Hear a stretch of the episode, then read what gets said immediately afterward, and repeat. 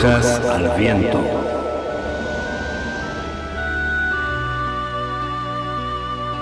Brujas al Viento, un programa de participación abierta pensado para brujos, brujas y personas de la magia.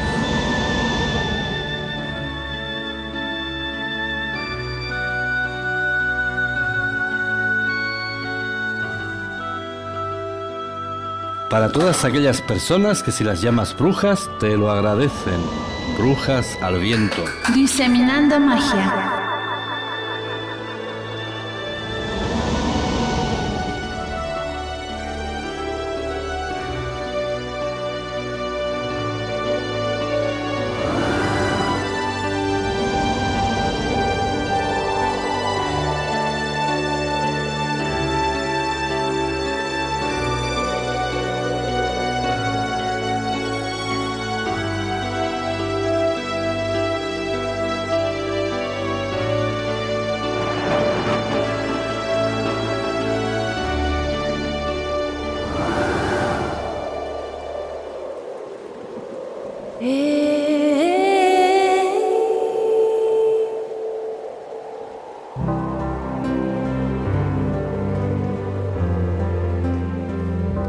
Buenas noches y bienvenidos a radiobrujas.com, a nuestro programa de Brujas al Viento, como cada sábado en la noche, madrugada del domingo para nosotros.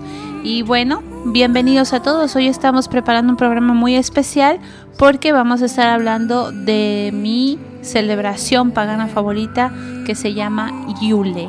Hola Julio, buenas noches. Pues buenas noches y bienvenidos a una nueva edición de Brujas al Viento. Cuando estamos en riguroso directo, saludamos a todos los amigos de Latinoamérica, en España, América del Norte, Centroamérica, América del Sur y allá donde existe una persona que habla español. Eh, Yule, Yul, o fíjate Carla qué curioso que yo aprendí de niño una habilidad poco frecuente como es diferenciar en la pronunciación la doble L y la Y. A ver, ¿cómo se pronuncia pollo? Pollo. Lo has dicho bien, pollo. Y después, si fuera pollo con Y. Pollo. Pollo. pollo y pollo. Pero miren por dónde la Real Academia de la Lengua Española me fue a quitar mi alegría porque ya creo que hace 15 o 20 años no hay diferencia de pronunciación entre la Y y la doble L. O sea, que si ustedes dicen Jule, pues del Jule eh, inglés y alemán, pues también estaría correcto. En realidad, la Navidad, frente a lo que muchas personas pueden pensar que es una fiesta asociada al cristianismo, que es una fiesta asociada al catolicismo, pues esta noche vamos a hablar de muchas cosas. De, de Carla tiene un, datos muy, muchos datos muy importantes que decirnos, el árbol de Navidad y, sobre todo esta alegría que hay en estas fiestas, ¿por qué? Exactamente, ¿por qué Julio? Pues la historia de Yule o Yule, el verdadero espíritu, una, es una de las celebraciones anuales pues más importantes y más entrañables para muchas personas. Es un vocablo que procede del nórdico Yule, que significa rueda aunque pues en la tradición caledonia recibe el nombre de Alban Artán, porque como en todo hay que saber el verdadero significado que iba escrito. Esta costumbre, pues miren, se viene de Egipto. En el año 5000 antes de nuestra era, o algunos dirán antes de Cristo, ya festejaban el nacimiento de Horus, su rey sol. Y los antiguos sumerios festejaban el nacimiento del dios Mitra pues lógicamente ha sufrido cambios a lo largo del tiempo, pero ha estado presente desde entonces en multitud de culturas. Especialmente la cultura celta la adopta hacia 1100 años antes de la era común. Y Yule o Yul es una antigua fiesta pagana para conmemorar el nacimiento de las deidades solares, como Mitra. Su celebración es intrínsecamente pagana, aunque coincida con la celebración de la Navidad. El crudo y férreo invierno es tan solo el anuncio de la benévola primavera. Es el anuncio del florecimiento de los frutos que para la tierra y que nos darán la vida. El invierno pues no es tristeza o muerte. Esa pues es solo una apariencia. Es el preludio de un nuevo florecer de la vida en la tierra. Si los amigos que son de climas fríos pues van a estar de acuerdo conmigo, Carla no mucho, en que la primera nevada del año es una experiencia eh, deliciosa y mágica. ¿Y por qué no? a mí me parece mágica, claro. yo lo digo porque, porque cuando eso de verte en Utah con la pala y quitando nieve. Hombre, ya después de unos tres meses, ya te digo yo, sí es pesado, pero la primera es muy especial.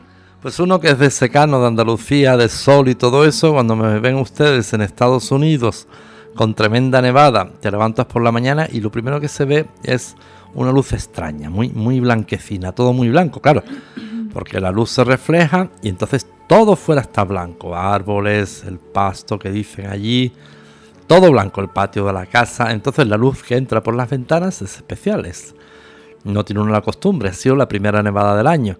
Entonces ya cuando abre uno el ojo por la mañana, aquí qué pasa, esta luz, además es una luz muy muy especial. Como una especie de luz celestial, una cosa muy muy bonita que, que vibra eléctricamente y aquí pasa algo raro. Me asomo a la ventana y me encuentro a mi perro por el patio dando botes y saltos entre, entre la nieve y la verdad es que impresiona bastante. Claro, después lo que viene después ya pues impresiona poco, ¿verdad, Carla? Así es, es mucho, mucho trabajo. Y aparte, el, coche que se nos va, el que tiene uno que ir eh, prácticamente conduciendo a 5 kilómetros por hora, ya es mucha velocidad, pero no deja de ser un encanto, sobre todo para las, las personas latinas, que tenemos muy poca cultura de, de nieve. En México, al menos en la parte que yo vivió, allí poca nieve. no sé que fuera por el Popocatepec o por ahí, en las cumbres. Pero en, secano, ¿por dónde no hay nieve allí en México, Carla? Eh, ¿Por dónde cae nieve en México? En el norte de México, en Chihuahua. Pues bueno, pues ya sabrán los amigos de lo que hablo. Hace mucho frío ahí en Chihuahua. En la primera nevada. Para los odinistas, el solsticio de invierno, que es el 21 de diciembre, marca el inicio del año nuevo. Mira, quiero hacer aquí una aclaración. Aquí el paganismo tiene varias vertientes. la gente que sigue la tradición asatru, los que seguimos la tradición wicana celta. Y entonces aquí se hace una clara eh, divergencia. ¿no? En un lado está los odinistas, como bien acabas de decir Julio, que se marca el inicio del año nuevo. De hecho hay una celebración especial por 12 días de, esta, de este solsticio de invierno.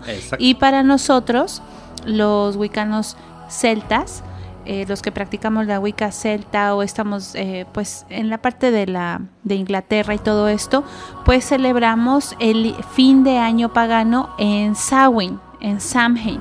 Entonces es muy importante, hay mucha confusión, luego dicen que están mal, que no, no, no, no. Cada tradición marca su fin de año, ¿ok? Exactamente. Pues esa noche ya comentamos que el dios Invi monta su jabalí y trae la luz y la fertilidad. Yol es el comienzo y el final de todas las cosas, la oscuridad y la luz. Es una celebración pues de alegría, de festejos y sobre todo regalos, de compartir el gusto por la vida. Wotan sale de cacería y si los niños dejan sus zapatos llenos de heno y azúcar para selpnir su caballo de ocho patas, Wotan les deja a cambio un regalo. Exactamente, y bueno, aquí quién es Wotan. En la tradición nórdica, pues es quien ahora conocemos como Santa Claus. Y en un inicio, Santa Claus pues estaba vestido de verde y al final eh, una marca de refrescos muy famosa eh, lo vistió de rojo. ¿Pero por qué no decimos Coca-Cola? Porque no me gusta hacerle comerciales. Bueno, no creo yo que vaya la Coca-Cola a No, no por eso. Bueno, pues la loca cola. Pues tras la muerte de... bueno, pues la poca cola. Eh, no hemos dicho Coca-Cola, ¿eh?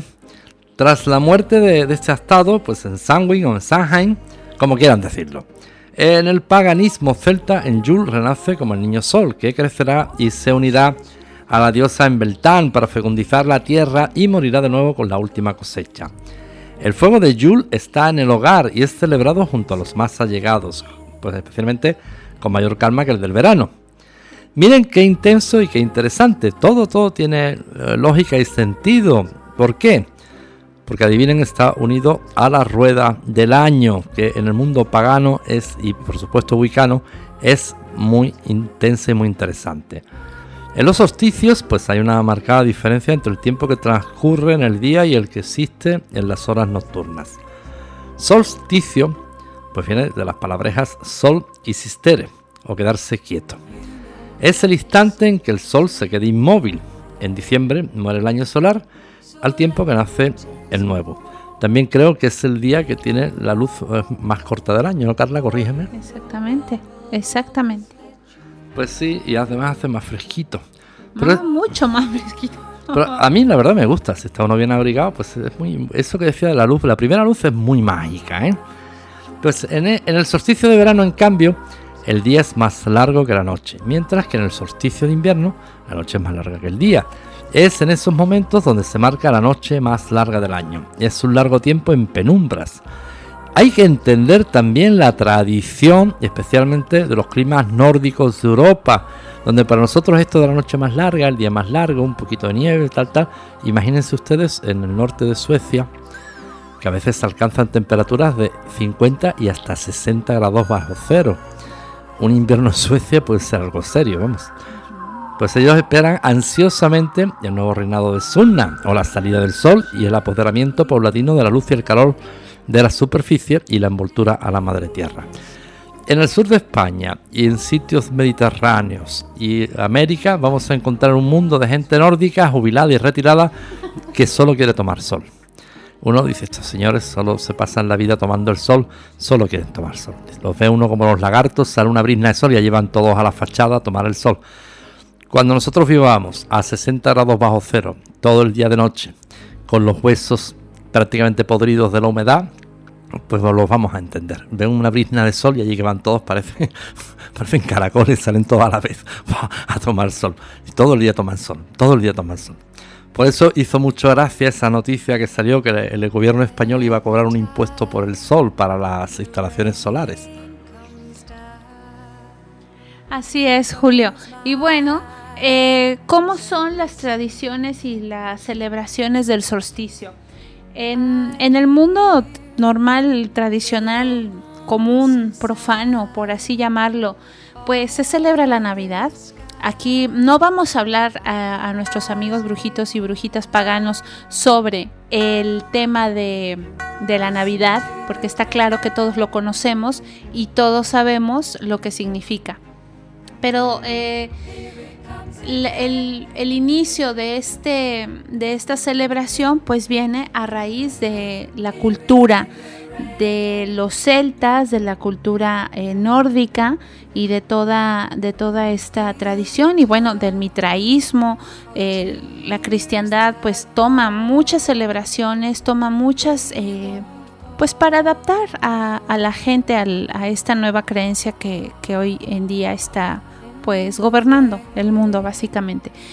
Pero en el inicio de Yol se encendía el fuego, el cual se mantenía encendido durante los 12 días siguientes y en donde se brindaba diariamente como símbolo de honor hacia las acciones de esos meses. En las tradiciones paganas, uno de los, de los fuertes fundamentos es el uso de adornos. Uno de ellos es el árbol. El árbol no tiene eh, otra connotación más que pagana simboliza el, tronco de Yule, el gran roble Yggdrasil que conocemos en el mundo pagano y bueno, se decoraba con velas, un simbolismo de luz del sol durante 12 días y se le hacían ofrendas a los dioses y se realizaban libaciones frente a él con aceite, sal y vino. El doceavo día el árbol se quemaba y las cenizas eran esparcidas en el campo eh, a dos linderas de las casas para regenerar la tierra y tener suerte, prosperidad y abundancia en el siguiente año.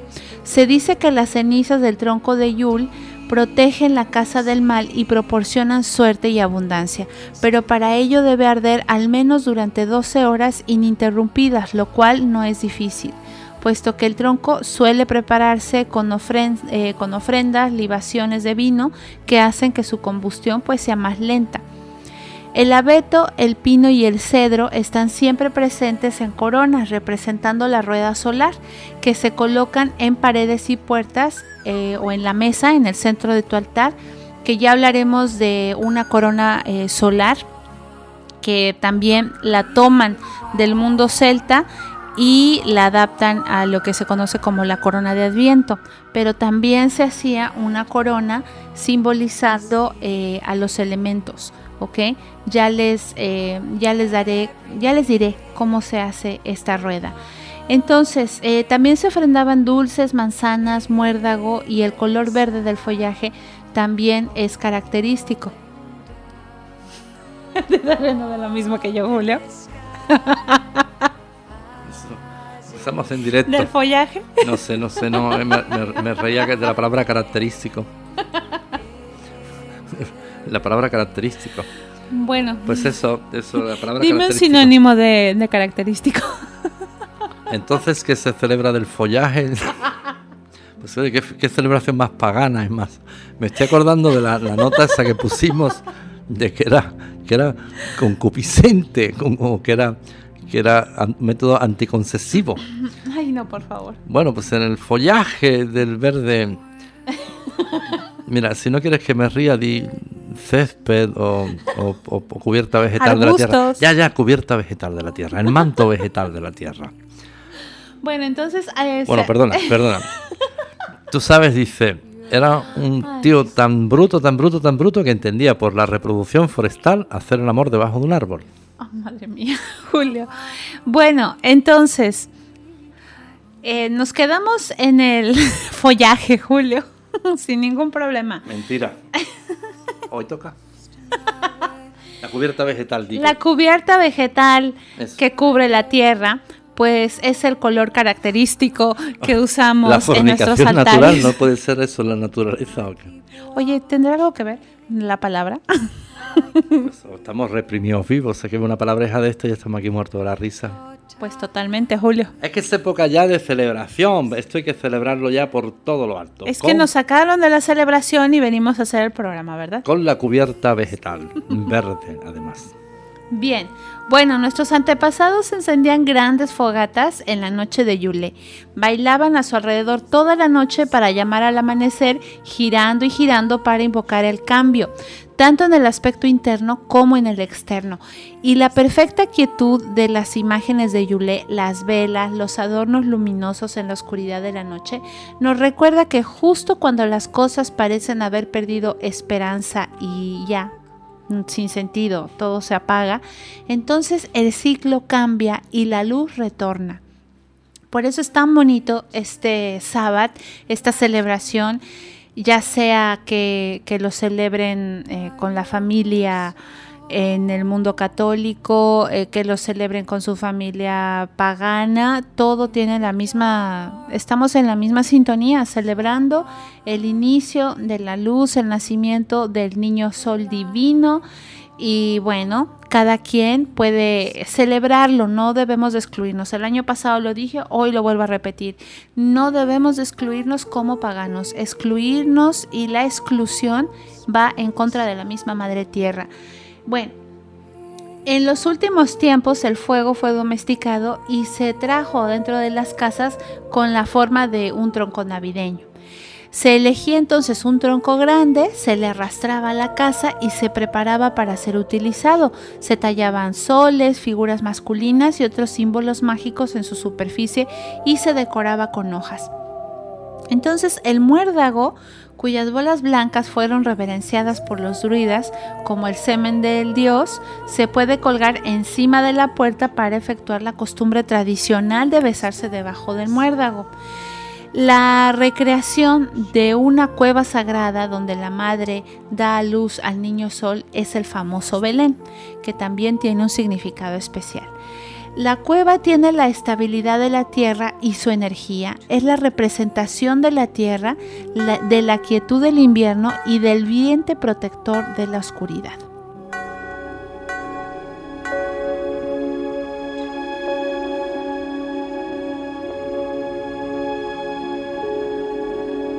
Ven a estudiar alta magia a la Universidad de las Brujas, donde aprenderás los secretos de la brujería tradicional y las formas de proteger y ayudar a otros.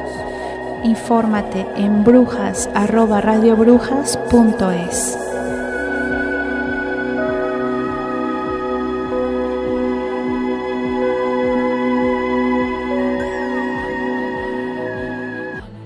Aquí vamos a, recordar el tema de Santa Claus.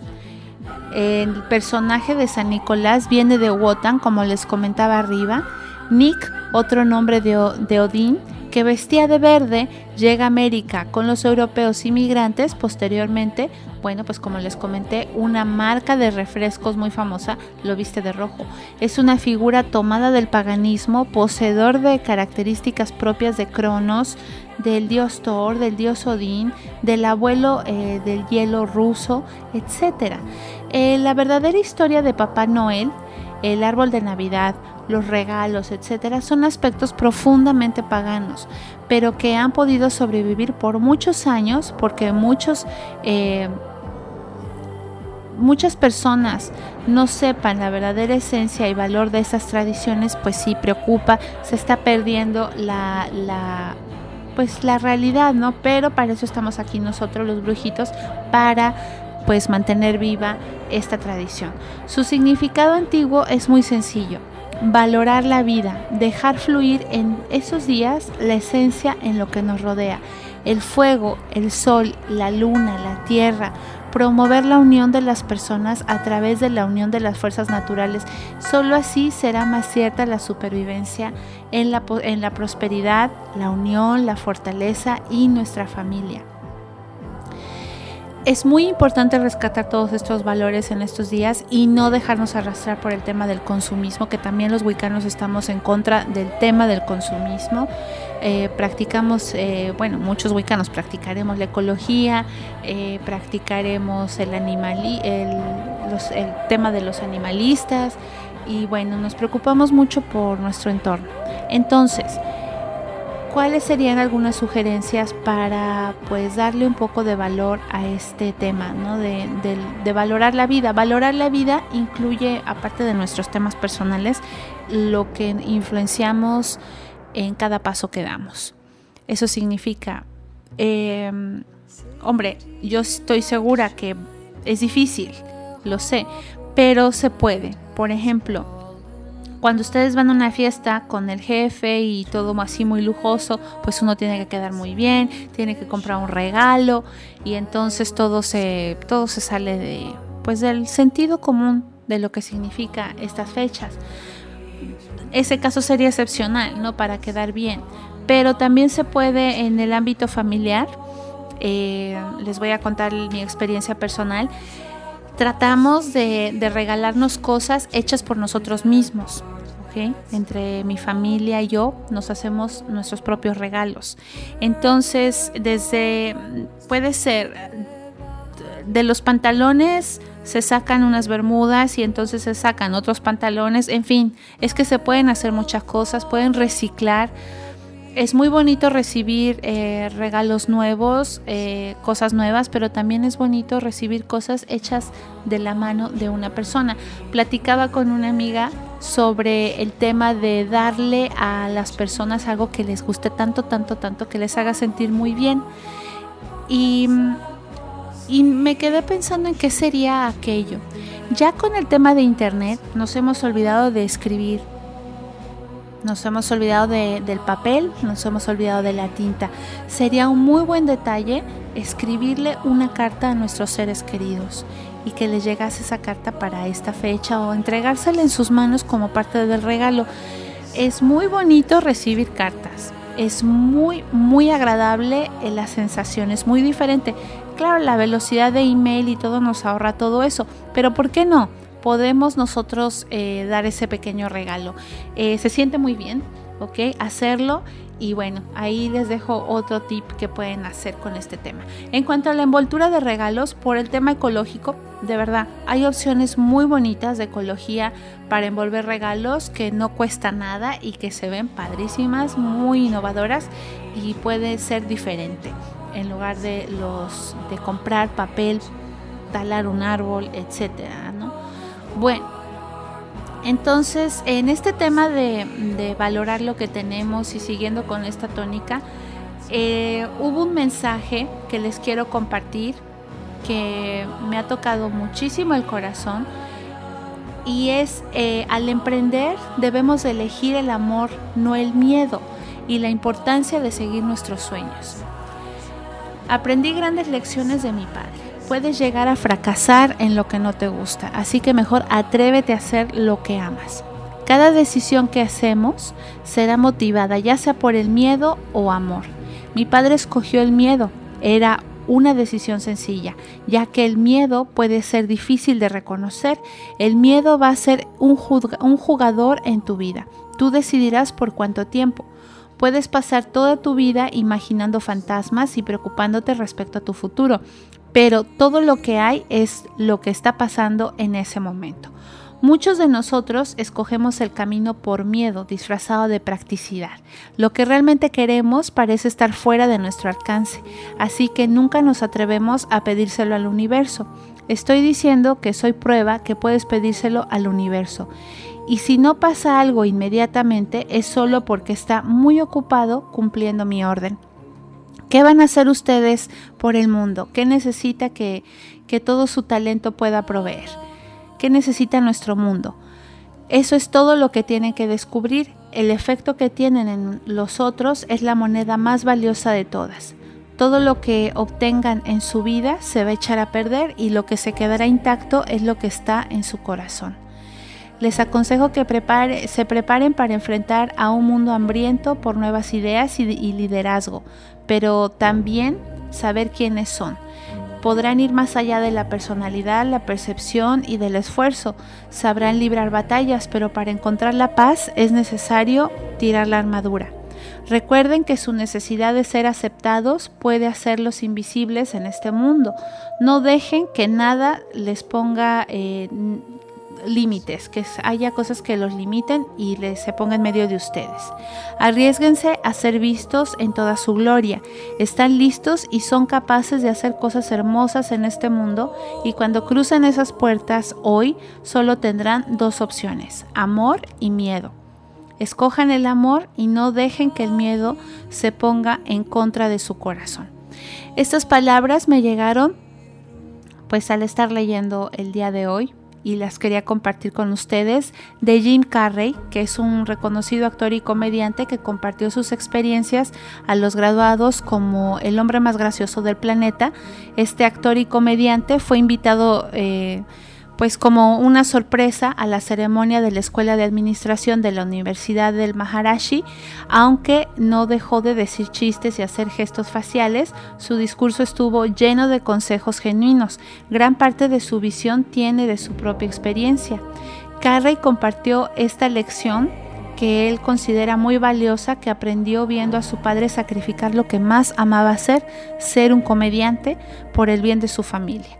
No fue sino hasta que perdió su trabajo como contador que se dio cuenta de la importancia de seguir sus sueños.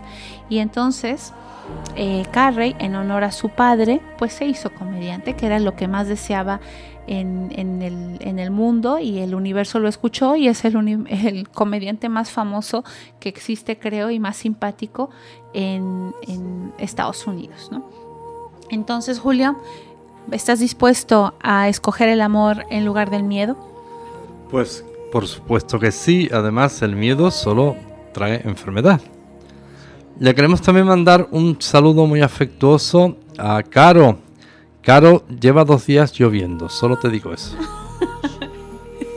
y alerta naranja. bueno, bueno, bueno. Pues ya me, ¿dónde estábamos? Pues estábamos hablando de Yule y de, repente, y de repente empecé a hablar de cuál es eh, el significado de Yule y el significado de la Navidad y el significado de, de esta celebración del solsticio. Pues el significado es pues la unión, la fortaleza con nuestra familia, eh, hacer eh, valorar nuestra vida, en fin, tantas cosas, ¿no? Bueno, pues ya sepan ustedes que la, Navidad exactamente, todos los símbolos toda la iconografía de Navidad no pertenece a una religión en concreto especialmente, sino que viene de tiempos muy anteriores del paganismo. Pero aprovechamos también para decir que son fechas que nos hermanan a todos.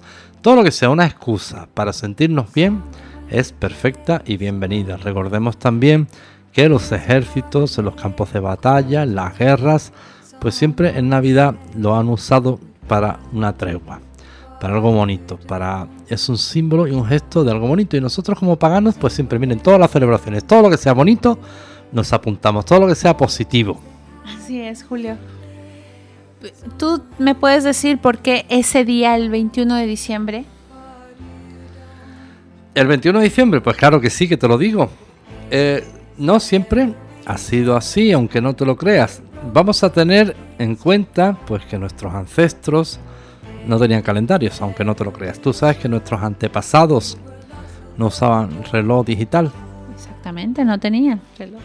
O sea, en Roma, pues yo, ¿te imaginas a Julio César? Un momento, voy a ver la hora que es, a qué día estamos.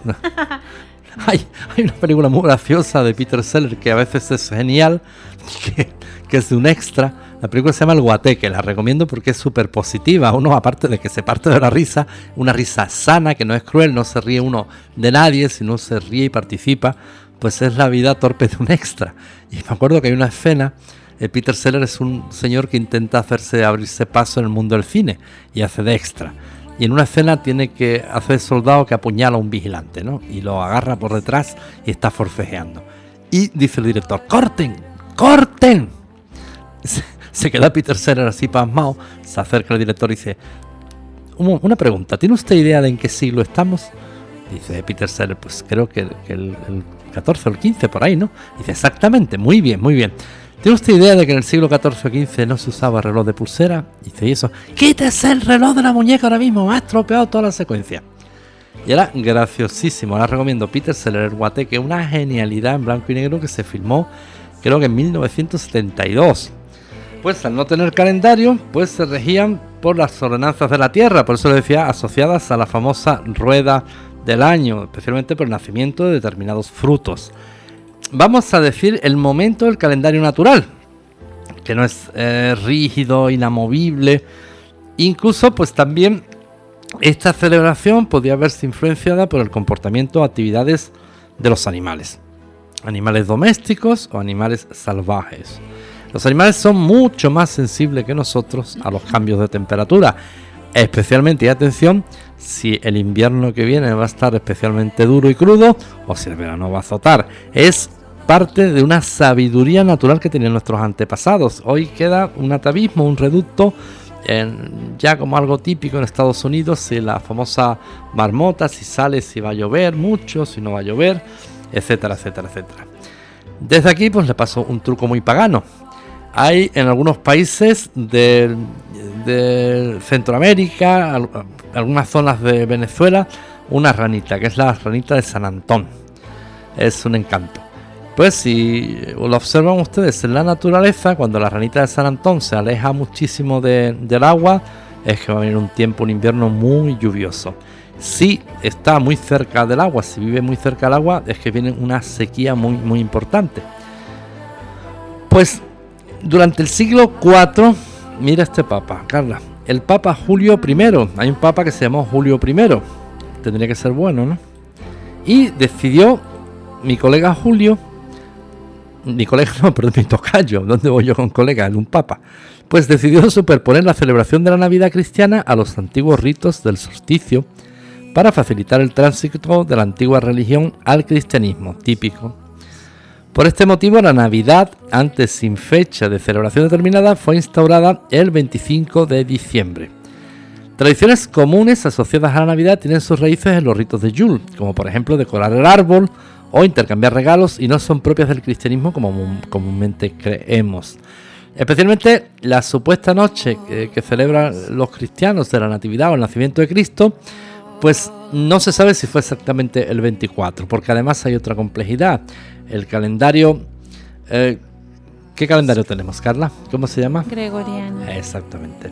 Pues según el calendario gregoriano, las fechas se han ido corriendo desde aquella época, eh, dos, tres días adelante, unos no se ponen de acuerdo, que si dos días atrás, las fechas se han movido y se han hecho un cambarache terrible.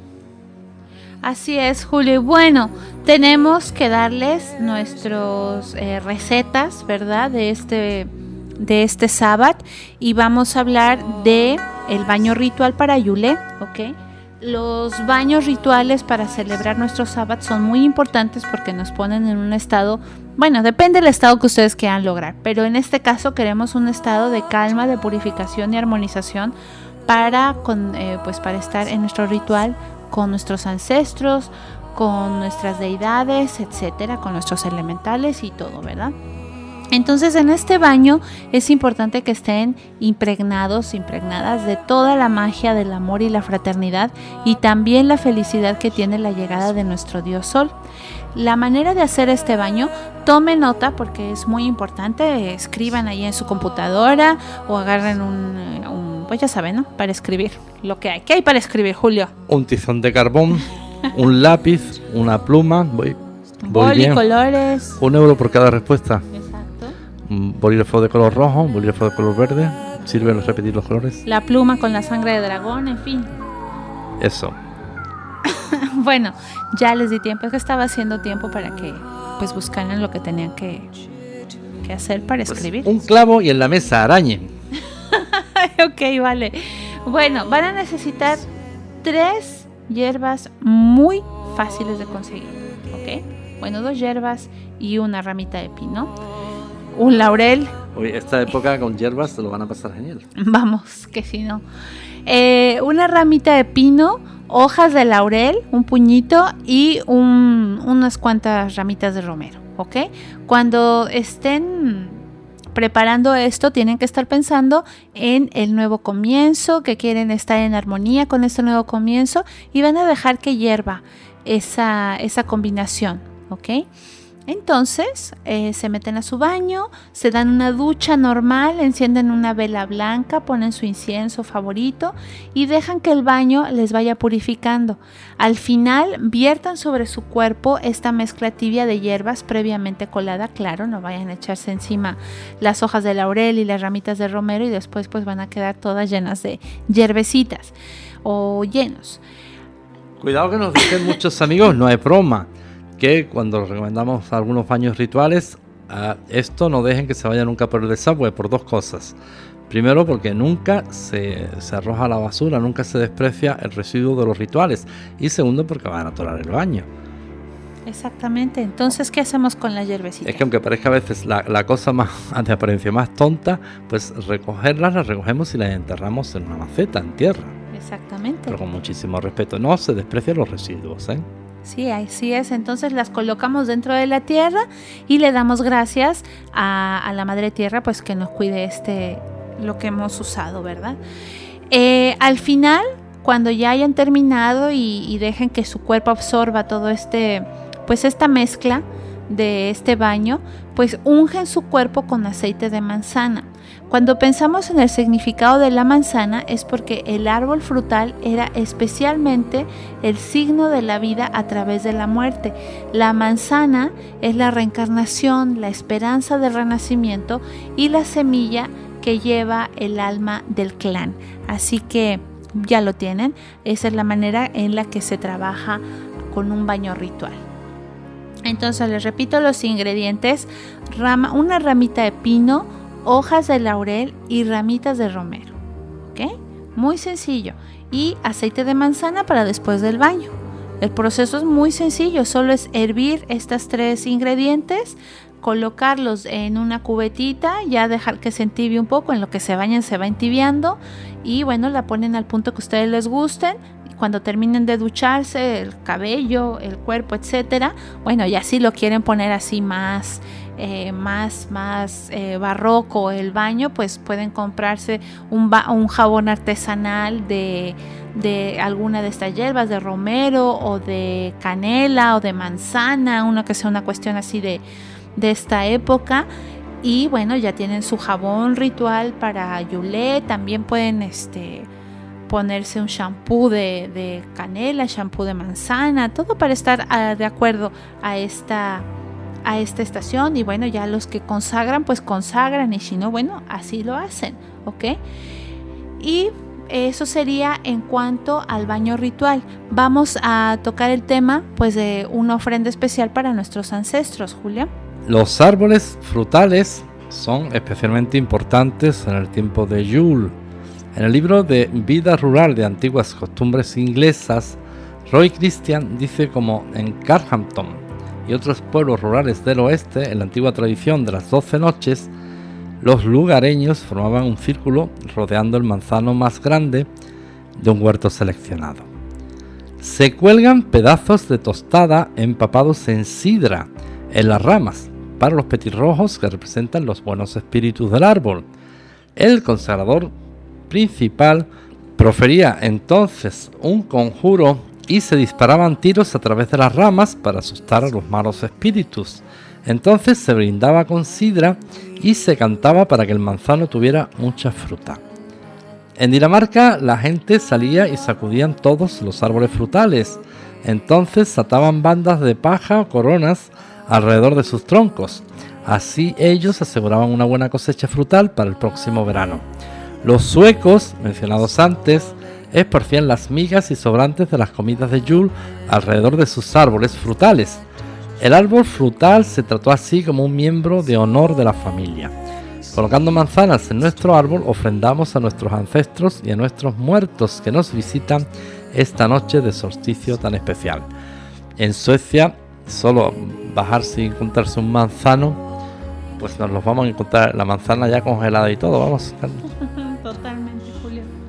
Pues es muy interesante esto de los disparos para ahuyentar malos espíritus. Me recuerda a San Juan Chamula en Chiapas, en el sur de México.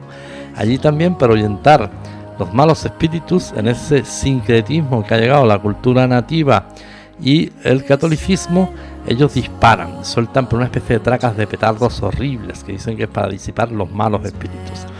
Aquello disipa malos espíritus y turistas y todo el mundo. Un petardo de eso la verdad es que asusta bastante, vamos. Bien, pues entonces ahora vamos a eh, contarles otro ritual muy bonito que es el de la corona del solsticio o lo que más bien conocen en otras palabras como la corona del viento. Este ritual se puede parecer a esta práctica cristiana de encender velas alrededor de una corona de adviento, que de hecho fue copiado de las prácticas paganas que rodean la llegada del solsticio de invierno. La palabra adviento simplemente significa la venida. Adviento. ¿Algo más viento? No, está muy bien, Julio. A mí todo esto de una palabrería me suena muy, muy, muy católico. Cuando yo era pequeñito en la, en la misa y todas estas cosas, el adviento, hijos míos, henchidos de la gracia. No sé. A ver, esta palabrería, el adviento, Bueno, es una palabra común que se usa hoy en día por el, eh, nuestras suena brujitas. medio cursi eso del adviento. No, no, no, es la corona de adviento. Adviento. No. Y hay muchas brujitas que les gusta hacer su corona de adviento. Me suena a mí medio cursi eso de, eh, her- eh, hermana, ¿has guardado el adviento? Pecadora. Bueno, entonces lo que se hace con esta corona es prepararnos para brillar como la luz viva de esperanza, paz y sabiduría. Es un rito bastante, pues, espiritual, la verdad. Eso es lo que nos tienen que dar a nosotros paganos, sabiduría, porque nos acusan de estar maídos por ahí que un cencerro, vamos. Mucha sabiduría. Pues esa la adquieres prendiendo tu, tu corona de solsticio. Por lo tanto, a partir del solsticio de invierno, que nuestra propia luz crezca. Que podamos despertar lo mejor de nosotros y restaurar el honor, la compasión, el equilibrio, la sabiduría y la buena voluntad entre todos los seres. Que nuestra luz, la paz que nos guía, pues nos lleve a trabajar juntos los unos con los otros y servir con valentía la sanación de nuestra madre tierra. ¿ok? Esas son las cosas pues que uno debe aspirar cuando está eh, creando esta corona del solsticio. ¿Cuáles serían las instrucciones? En primer lugar, tendrá que pues crearse una corona que la llamaremos la corona del solsticio. Se enciende una vela cada domingo antes del solsticio a partir de mediados de noviembre. No hay una fecha exacta. Tienen que contar cinco domingos. Es decir, cuatro domingos para prender las cuatro velas que van alrededor de la corona y la última vela se prendería en, la noche de Yule, en, en la víspera. ¿Ok? Entonces, esta corona es simplemente una pequeña corona de flores, el círculo sagrado de- del sagrado femenino, en posición horizontal sobre una mesa, un altar u otro lugar especial, árboles de hoja perenne son eh, pues un buen toque, pero puede ser de bayas de acebo, de vid o de cualquier material que tengan a mano. La corona debe de ser eh, debe de tener cuatro velitas y una quinta vela en el centro. Los colores de la corona. La corona eh, tradicional, la corona de Adviento cristiana, se hace con tres velas de color violeta y la cuarta que se ilumina el último domingo antes de la Navidad es de color rosa. Mi sugerencia para los paganos es utilizar cinco velas blancas de té o tienen otra opción, una vela amarilla para el este, otra vela roja para el sur, una vela eh, azul para el oeste y una vela verde para el norte. Eh, bueno, ustedes saben que el amarilla para el aire, roja para el fuego, azul para el agua y eh, la verde para la tierra. O en el hemisferio sur, la que usen para el aire, la que usen para el fuego, la que usen para el agua y la que usen para la tierra. Con la quinta vela en el centro pues va eh, la vela del espíritu, que es el misterio. Esta vela puede ser de color negro, color blanco o color púrpura. Eh, ustedes ya lo eligen a su gusto. La idea es de que cada domingo antes del solsticio, idealmente en el umbral entre el día y la noche, tengan una ceremonia tranquila a la luz de esta nueva vela.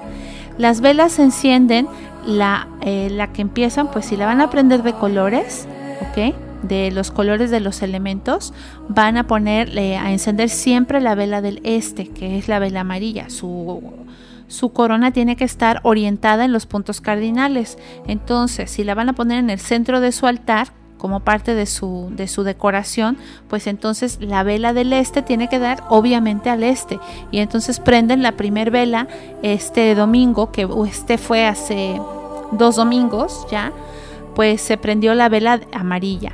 Después prendimos la vela roja. Después vamos a prender la vela azul y luego la verde y al final de Yule pues la blanca o la, o la que hayan elegido, la púrpura o la negra, que es el centro que es el espíritu. Cada vez que hagan esto envíen toda su energía, sus intenciones para potenciar y dar bienvenida al nacimiento de la luz, que esta es la celebración de, de Yule. Tengan en cuenta que todos los significados que esto tiene para ustedes, pues es muy importante rescatarlos en su vida personal por el bien de nuestra comunidad y nuestro planeta. ¿Cuál es su deseo más profundo y su voluntad para el próximo año? Y bueno, este renacimiento de luz que tenemos en, el, en esta fiesta que viene. Cuando te enfocas con tu voluntad, recuerda que no estás luchando por temor o tratando de derrotar la oscuridad. La oscuridad es necesaria. Sin la oscuridad no hay sueños ni crecimiento profundo que es necesario para prosperar. Honramos la oscuridad, pero el cielo sabe que nuestro mundo tiene una gran necesidad en un nuevo amanecer. Así que mira un rato en la llama de la vela y haz un llamado a los poderes de los elementos cada semana para bendecir y proteger la venida del niño divino y la renovación de la vida. Cuando estás en paz y el tiempo se siente bien, extingue, la vela y bueno, continúas al siguiente domingo hasta la noche de Yule. Eh, así que Julio, bueno, estos son los rituales que teníamos preparados aquí en Radio Brujas para todos ustedes. Esperamos que pues los hayan hecho muy bien y hayan anotado todo perfectamente. Y yo me despido de ustedes, espero que tengan una preparación de ritual muy linda, con mucha armonía, muy positivos todos y con la esperanza de que el año que viene, este año gregoriano, pues trae muchas cosas buenas para todos. Exactamente, y sobre todo recuerden una cosa, si se sienten bien con ustedes mismos, la vida va a fluir en vibraciones positivas a su alrededor. Gracias por su asistencia y se despide ustedes Julio Marín. Y Carla Solís, bendiciones.